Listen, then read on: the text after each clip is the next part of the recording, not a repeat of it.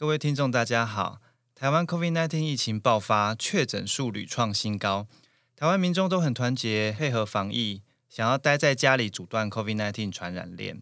但是我们还是要上班，还是要买生活必需用品，所以一定还是会遇到人。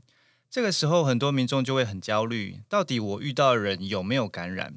听众最近应该都有感受到这样子的焦虑，那该怎么办？政府推出的台湾社交距离 APP 就可以帮上忙。大家通常都是手机不离身，这个 APP 可以利用手机蓝牙去侦测附近的手机，也就是记录你跟别人的接触史。如果对方有确诊并且上传资料，你就会被通知有接触过确诊者。那这样会不会侵犯隐私？因为 Google 跟 Apple 公司去年都已经有类似的技术了，所以也就知道该怎么样避免侵犯隐私。政府的这款 APP 也遵循这样的规则，不会让你的资料外泄。政府不会收集你的资料，你会知道有没有接触确诊者，但是不会知道他是谁。同样的，如果你确诊的话，就算你上传资料，别人也不会知道你的身份。接下来，我要从个人、企业、医疗跟政府这四个方面来谈谈这个 APP 到底有什么好处。第一，对个人的好处，这个 APP 每天会告诉你有没有接触确诊者，可以减缓你的焦虑。每天晚上看他跳出讯息说尚无接触风险，就可以安心去睡觉。如果不幸碰到确诊者，APP 也可以在第一时间通知你，让你自我隔离，避免传染病毒给家人或朋友。政府的意料通常需要一两天以上才能完成，所以没有 APP 的话，你可能要多等一两天才会收到通知。这一两天，你可能就在不知情的状况下传染给家人或朋友。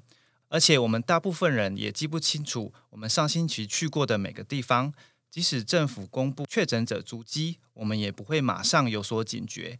这个 APP 可以在第一时间告诉你你有风险，让你马上自我隔离，截断传染链。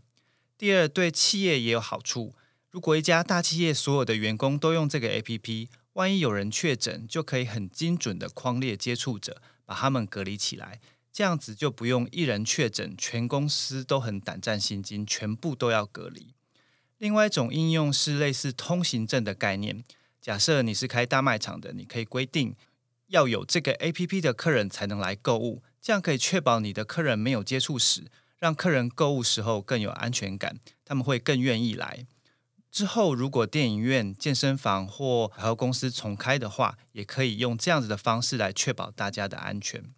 第三点，对医疗体系也有好处。现在很多人都觉得自己有风险，就快去筛检，结果把急诊塞爆。这个 APP 可以辅助你评估你的风险大不大。有些比较紧张的民众，如果你没有接触史，APP 也跟你说你没有接触过确诊者，你也没有症状，就可以不用去筛检，把医疗资源留给更需要的人使用。第四，对政府也有帮助，可以节省很多医调的。人力跟物力，我们知道疫情调查是很花人力跟时间的，因为大部分人都不可能记得所有的行程，疫调人员就要费尽心思在一两天之内查出所有的行程，有时候还要调监视器，非常辛苦。如果大家有这个 APP，就可以主动告知疫调人员协助疫调。听众可能觉得这个 APP 跟唐凤的简讯十连制性质很像，是不是有重复了？其实没有，怎么说呢？假设你某天下午去大卖场 A，恰巧十分钟后一个感染者也进来这个大卖场，依规定你们都用简讯十连制。过几天这个感染者被确诊了，医调人员就会去调查谁跟他接触，因为你们都在大卖场 A 用过简讯十连制，所以你会被通知你碰过感染者。这个时候你会不会很紧张？而且被感染后要好几天才会发病，所以你这几天可能都会处在极度焦虑中。这时候，如果你跟感染者都有用社交距离 APP，APP 会跟你说你没有接触过，这样你就会比较安心。所以这个 APP 不会被简讯十连制取代掉，还是应该下载使用。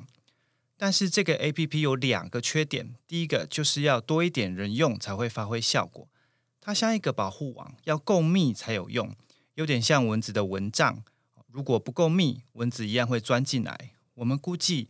你身边要九成的人使用，保护效果才好。比如说，你们公司有一百个人，就要九十个人用这个 APP，你就可以比较安心。所以听众赶快请身边的人下载使用，保护自己跟朋友的安全，也为台湾防疫尽一份心力。第二，对第一线医疗人员的效果不好，因为他们常常在接触确诊者，所以每天都会接到有风险的这种简讯。但是医疗人员还是应该要下载使用，因为万一医疗人员自己确诊了，他们接触的家人跟非医疗人员才会收到通知。另外需要强调的是，这个 APP 是辅助你评估自己的风险，不是绝对的指标。万一你有咳嗽、发烧、喘不过气的症状，或是你明明有接触史，但 APP 没有警告你，你还是要自我隔离、就医检查。最后整理一下。这个 APP 很好用，下载之后放着就好。